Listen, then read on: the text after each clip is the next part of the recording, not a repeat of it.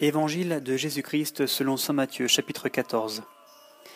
En ces temps-là, la renommée de Jésus parvint aux oreilles d'Hérode le tétrarque, qui dit à ses serviteurs Celui-là est Jean le Baptiste, le voilà ressuscité des morts, d'où les pouvoirs miraculeux qui se déploient en sa personne. C'est qu'en effet, Hérode avait fait arrêter, enchaîner et emprisonner Jean, à cause d'Hérodiade, la femme de Philippe son frère car Jean lui disait Il ne t'est pas permis de l'avoir. Il avait même voulu le tuer, mais avait craint la foule parce qu'on le tenait pour un prophète. Or, comme Hérode célébrait son anniversaire de naissance, la fille d'Hérodiade dansa en public, et plut à Hérode, au point qu'il engagea, qu'il s'engagea par serment à lui donner ce qu'elle demanderait. Endoctrinée par sa mère, elle lui dit Donne-moi ici sur un plat la tête de Jean le Baptiste. Le roi fut contristé, mais à cause de ses serments, et des convives, il commanda de la lui donner et envoya décapiter Jean dans la prison.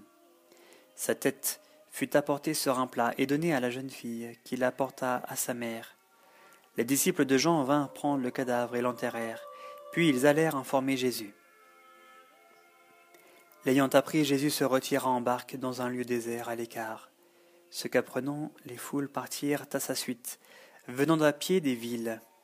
En débarquant, il vit une foule nombreuse, et il en eut pitié, et il guérit leurs infirmes.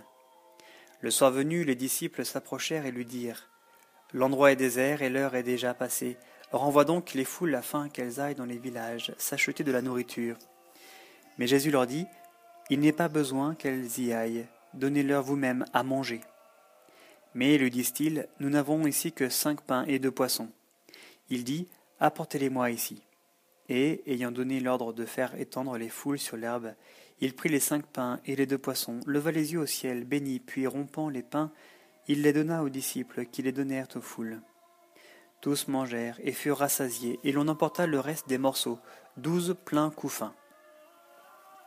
Or ceux qui mangèrent étaient environ cinq mille hommes, sans compter les femmes et les enfants. Et aussitôt il obligea les disciples à monter dans la barque et à le devancer sur l'autre rive, pendant qu'il leur enverrait les foules. Et quand il eut renvoyé les foules, il gravit la montagne à l'écart pour prier. Le soir venu, il était là seul. La barque, elle, se trouvait déjà éloignée de la terre de plusieurs stades, harcelée par les vagues, car le vent était contraire. À la quatrième veille de la nuit, il vint vers eux en marchant sur la mer. Les disciples, le voyant marcher sur la mer, furent troublés.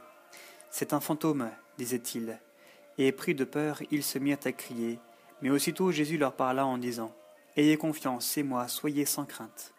Sur quoi Pierre lui répondit Seigneur, si c'est bien toi, donne-moi l'ordre de venir à toi sur les eaux.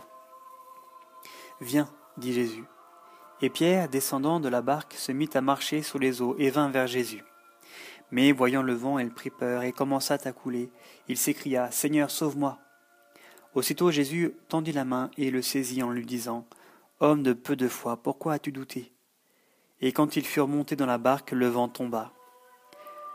Ceux qui étaient dans la barque se prosternèrent devant lui en disant Vraiment tu es fils de Dieu. Ayant achevé la traversée, ils touchèrent terre à Génézareth.